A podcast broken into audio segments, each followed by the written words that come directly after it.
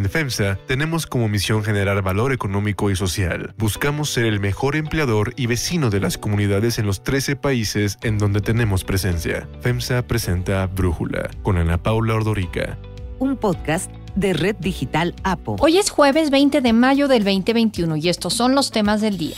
Giran orden de aprehensión en contra del gobernador panista de Tamaulipas, Francisco Javier García Cabeza de Vaca, y además la Unidad de Inteligencia Financiera ordenó congelar sus cuentas por presuntas operaciones con recursos de procedencia ilícita.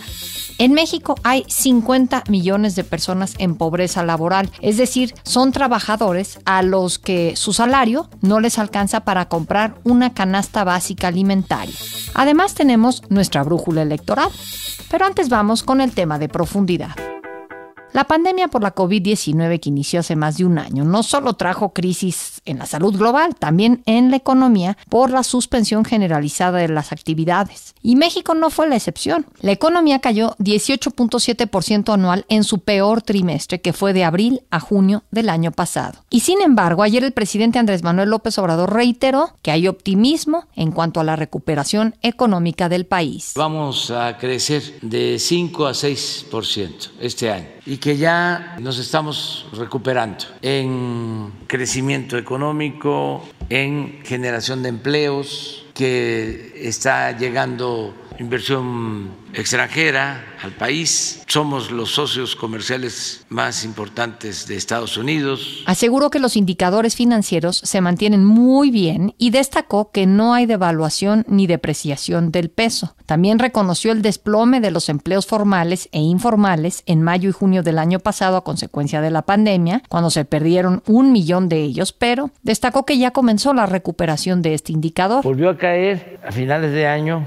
en enero, por la segunda ola que nos pegó más fuerte. No cayó igual, pero sí. Y ahora estamos ya recuperando. Ahora, en medio de todo este panorama de optimismo presidencial, podrían estar las cifras de recaudación fiscal que con todo y pandemia han crecido. Ayer se dio a conocer que de enero a mayo de este año, en lo que va de mayo, en México la recaudación ha sido de 1.813.000 millones de pesos. Estos son más de 200 mil millones de pesos respecto al mismo periodo, pero del 2020. El SAT apretó la fiscalización y en lo que tiene que ver con ingresos tributarios, es decir, los impuestos como el ISR, el IVA y el IEPS, también hubo aumento de 8.8%. Bueno, el presidente hasta agradeció a los contribuyentes. Muchas gracias, porque eso es lo que nos permite atender las necesidades del pueblo, de todos los mexicanos.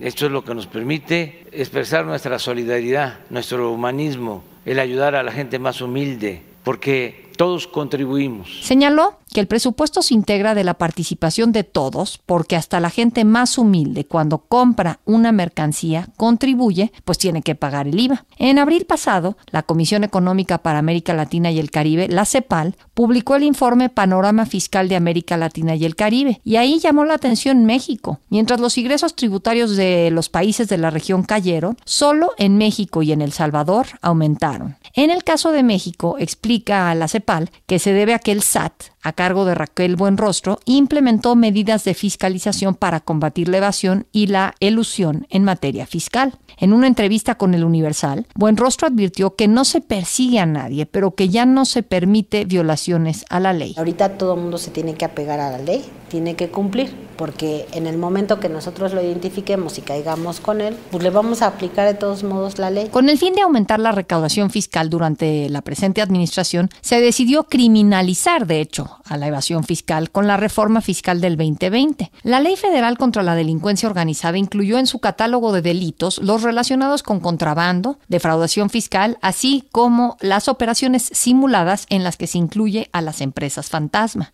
Y aunque no se aumentaron los impuestos como promete el presidente, sí hay una persecución sobre contribuyentes activos que se sienten amenazados por el fisco. Además, están las auditorías fiscales, la negativa de las autoridades para autorizar devoluciones de saldos a favor de IVA e ISR, el congelamiento de cuentas bancarias y la cancelación de certificados de sellos digitales. El análisis. Para profundizar más en el tema, le agradezco a Luis Pérez de Hacha, abogado fiscalista y constitucionalista, director del despacho Pérez de Hacha e Ibarra de Rueda, platicar con nosotros. Luis, ¿te sorprende que en medio de la pandemia, en donde ha caído la actividad empresarial en México, mucha gente perdió su empleo, su salario, el SAT haya logrado aumentar la recaudación? No me sorprende considerando dos elementos. Primero, ha habido un aumento de gasolinas, básicamente por el incremento en el impuesto especial sobre producción y servicios, lo cual seguramente es un componente importante en ese crecimiento de 200 mil millones de pesos. Y por el otro lado, en el impuesto sobre la renta, como se ha señalado en algunos foros, aunque no especificado por el presidente López Obrador al anunciarlo en la mañanera, es que la presión sobre los contribuyentes formales a través de mecanismos que pueden ponerlos en situación de riesgo penal se han potenciado por parte del Servicio de Administración Tributaria y eso ha motivado que los contribuyentes hayamos incursionado en terrenos de intimidación y que por lo tanto hemos cumplido quizá en exceso, es otra evaluación que tiene que hacerse, con las obligaciones fiscales a nuestro, cargo. Uno de los principales problemas que tiene la información que se está presentando es que no,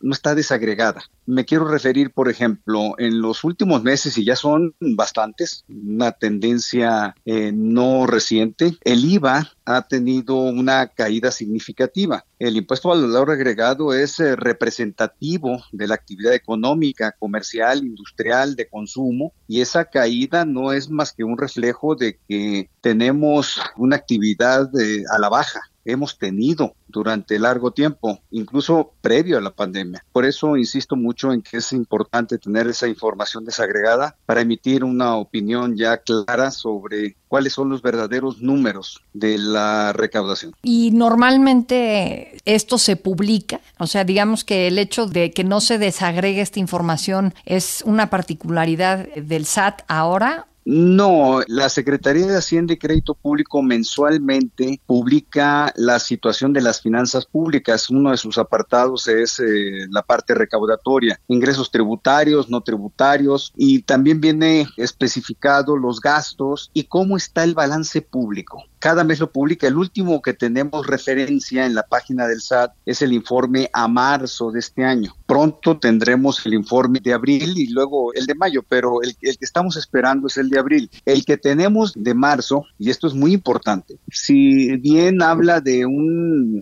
crecimiento del impuesto sobre la renta, pues también señala una caída del IVA, también una caída del IEPS sobre gasolinas, pero sobre todo lo que destaca es un déficit en el balance público de 90 mil millones de pesos. Es cierto que hay que atender a cómo crece la recaudación, pero no es la única variable eh, relevante en el informe de las finanzas públicas. También está la parte de gasto, del pago de la deuda, las transferencias que se hacen a Pemex, a la Comisión Federal de Electricidad, y todo eso arroja el balance público que, como insisto, a marzo trae un déficit de 90 mil millones de pesos. O sea que sí están recaudando más, pero los gastos acaban siendo mayores. No sé si tiene que ver con el costo financiero de Pemex o con qué tiene que ver con el nivel de gasto eh, operativo, con las transferencias a estados y municipios, el servicio de la deuda, tanto interna como externa, básicamente. Entonces quiere decir que lo que estamos erogando es con mucho mayor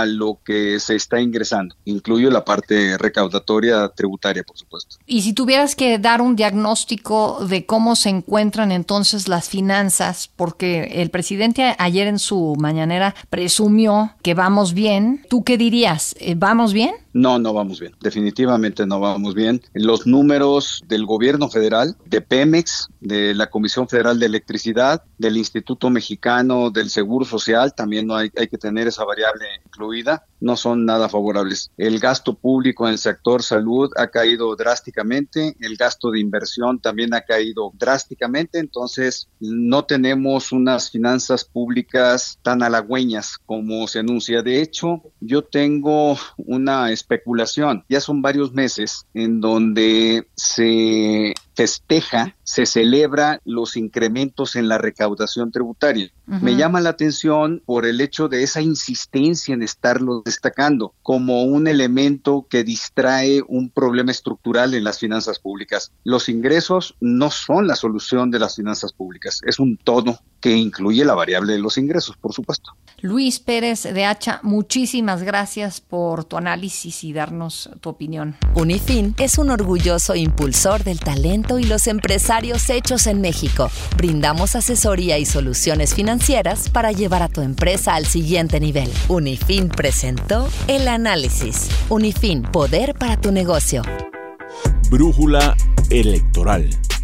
Jorge Hank Ron, candidato del partido Encuentro Solidario a la gubernatura de Baja California, realizó comentarios misóginos y sexistas en contra de las candidatas de Morena, Marina del Pilar, y de la alianza PAN-PRI-PRD, Lupita Jones. Así respondió cuando se le preguntó qué opinaba de que Marina del Pilar va mejor que él en las encuestas. ¿Cómo que arriba de Marina no puede?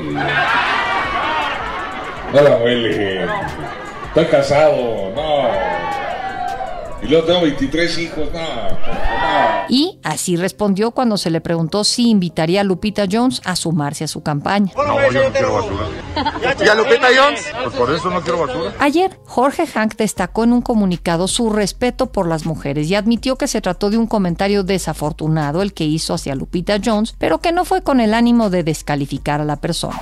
El Tribunal Electoral de Veracruz suspendió la candidatura de Miguel Ángel Yunes Márquez a la alcaldía de Veracruz postulado por el PAN, PRI y PRD. Los magistrados atendieron recursos de apelación por irregularidades en el registro presentadas por Morena, PT, Fuerza por México y redes sociales progresistas y determinaron suspender la candidatura con el argumento de que no acreditó su residencia efectiva durante tres años en el puerto, pues salió de territorio nacional y vivió en Boca del Río y en Alvarado. Yunes Márquez anunció que acudirá a tribunales federales para impugnar la decisión. La discusión y votación en el tribunal será una vil simulación. Esta es una decisión ya tomada desde el gobierno desde hace meses. Afortunadamente, el Tribunal Electoral Veracruzano no tiene la última palabra. En la región mixteca de Oaxaca, desconocidos que iban en una moto atacaron a balazos el auto que conducía Jairo Hernández, candidato del PRI a la alcaldía de Mariscala de Juárez. La Fiscalía Estatal confirmó que la hija del candidato, una menor de edad, resultó herida y fue trasladada al hospital en donde la reportan estable. El senador morenista Ricardo Monreal llevó a 20 senadores a tres diferentes actos de campaña de su hermano David, candidato a gobernador de Zacatecas por Morena. Ricardo Monreal respaldó a su hermano, quien dijo que no se va a cansar de recibir un Estado en quiebra y levantarlo. Y requerimos que al frente de los esfuerzos de nuestro Estado esté una persona con capacidad, talento, inteligencia para tocar las puertas del gobierno federal. No hay otra manera. Y en esa tarea y en ese esfuerzo venimos los senadores a decirle a David, cuenta con nosotros. Hay otras noticias para tomar en cuenta. 1. Ordenan detener a gobernador. Por los delitos de delincuencia organizada y lavado de dinero, un juez federal giró ayer una orden de aprehensión en contra del gobernador panista de Tamaulipas, Francisco Javier García Cabeza de Vaca. Al gobernador ya se le sigue un proceso por defraudación fiscal por el que la Fiscalía General de la República pidió a la Cámara de Diputados iniciar un juicio de procedencia para quitarle el fuero. Además, Santiago Nieto, titular de la UIF, anunció que ordenó congelar las cuentas de la red de Francisco G por operaciones con recursos de procedencia ilícita. Se las congelaron a él y a 12 personas físicas y a 25 jurídicas. También señaló que seguirán la investigación para determinar si de la red de García Cabeza de Vaca o del gobierno de Tamaulipas se financiaron campañas electorales de forma ilícita. Hay que recordar que apenas el martes el presidente López Obrador le pidió a la Suprema Corte claridad en el caso del desafuero del gobernador. La resolución de la Corte es no clara en este caso, diría yo, ambigua. De hecho, el lunes, la Fiscalía General de la República interpuso un recurso de reclamación en la Suprema Corte para que defina los alcances de la resolución del ministro Juan Luis González Alcántara Carrancá, quien desechó la controversia constitucional interpuesta por el Congreso local que mantuvo el fuero del gobernador. Para Brújula, Javier Angulo, abogado y profesor investigador del CIDE, así opina al respecto. No cabe duda de que el gobernador cabeza de vaca mantiene el fuero. Si la Fiscalía General de la República solicitó una orden de aprehensión y esta fue concedida, en mi óptica es ilícita. Lo que sucedió aquí, de ser cierto, es que el juez penal actuó en contra de la Constitución y en contra de una decisión de un ministro de la Suprema Corte de Justicia de la Nación, lo cual es incorrecto. Ningún juez penal puede saltarse lo que señala la Constitución y tampoco puede saltarse el pronunciamiento del ministro González Alcántara, que ya ha señalado que esto es una decisión por parte del Congreso local. El trámite de congelamiento de cuentas es de naturaleza administrativa. ¿Esto quiere decir? Que está impidiendo que se sigan cometiendo ilícitos de forma administrativa a través de congelar las cuentas. Si bien este trámite tiene origen en el proceso penal o en un procedimiento penal, lo que también es cierto es que es de carácter administrativo y tiene otros fines. Ahora bien, este procedimiento tendrá que ser combatido ante las autoridades administrativas o a través del juicio de amparo en caso de que se hayan congelado las cuentas de personas físicas o morales. Más aún si se trata de entes del gobierno de Tamaulipas, pues estos tienen obligaciones gubernamentales que se tienen que cumplir. Ayer, Ricardo Monreal, coordinador de los senadores de Morena, se plegó al guion del presidente y consideró como insólito que en lugar de haber nombrado un gobernador sustituto, el Congreso local decidió mantener indebidamente en el cargo a García Cabeza de Vaca cuando tuvo que haber nombrado pues a un sustituto. En el mismo sentido de celebrar la orden de aprehensión se pronunciaron Ignacio Mier, coordinador de los diputados de Morena, y Mario Delgado, líder nacional del partido. 2 más pobreza laboral. México cerró el primer trimestre del año con 5 millones más de personas en pobreza laboral respecto al mismo periodo pero del 2020. Según el Coneval, entre el primer trimestre del año pasado y el primer trimestre del 2021, la pobreza laboral pasó de 35.6 a 39.4%. Esto significa que en un año a los trabajadores a los que su salario no les alcanzó para comprar una canasta básica alimentaria pasó de 45 a 50 millones de personas. La tercera parte de quienes se sumaron a esta condición vive en la Ciudad de México. De acuerdo con los resultados del índice de la tendencia laboral de la pobreza del Coneval, las causas que explican este comportamiento son la reducción anual del ingreso laboral real y el incremento del valor de la canasta alimentaria. Los sectores más afectados son mujeres, jóvenes e indígenas. Para Brújula, Gonzalo Hernández Licona, director de la Red de Pobreza Multidimensional y exsecretario ejecutivo del Coneval, así opina del tema. En esta crisis, a diferencia de otras, lo que vimos fue una reducción del empleo formal y también del empleo informal, lo cual pues dejó a muchas familias sin el chance de tener algún ingreso. Y eso lo que ha implicado pues, ha sido un incremento de la pobreza. La gente sin trabajo, la gente sin chamba, ha implicado que no alcance el ingreso del trabajo para comprar una mínima canasta alimentaria. Entonces, en un año prácticamente 5 millones de personas aumentaron en la pobreza en México. Para salir adelante hace falta sobre todo que haya más confianza en la iniciativa de las personas, de los individuos, más allá del gobierno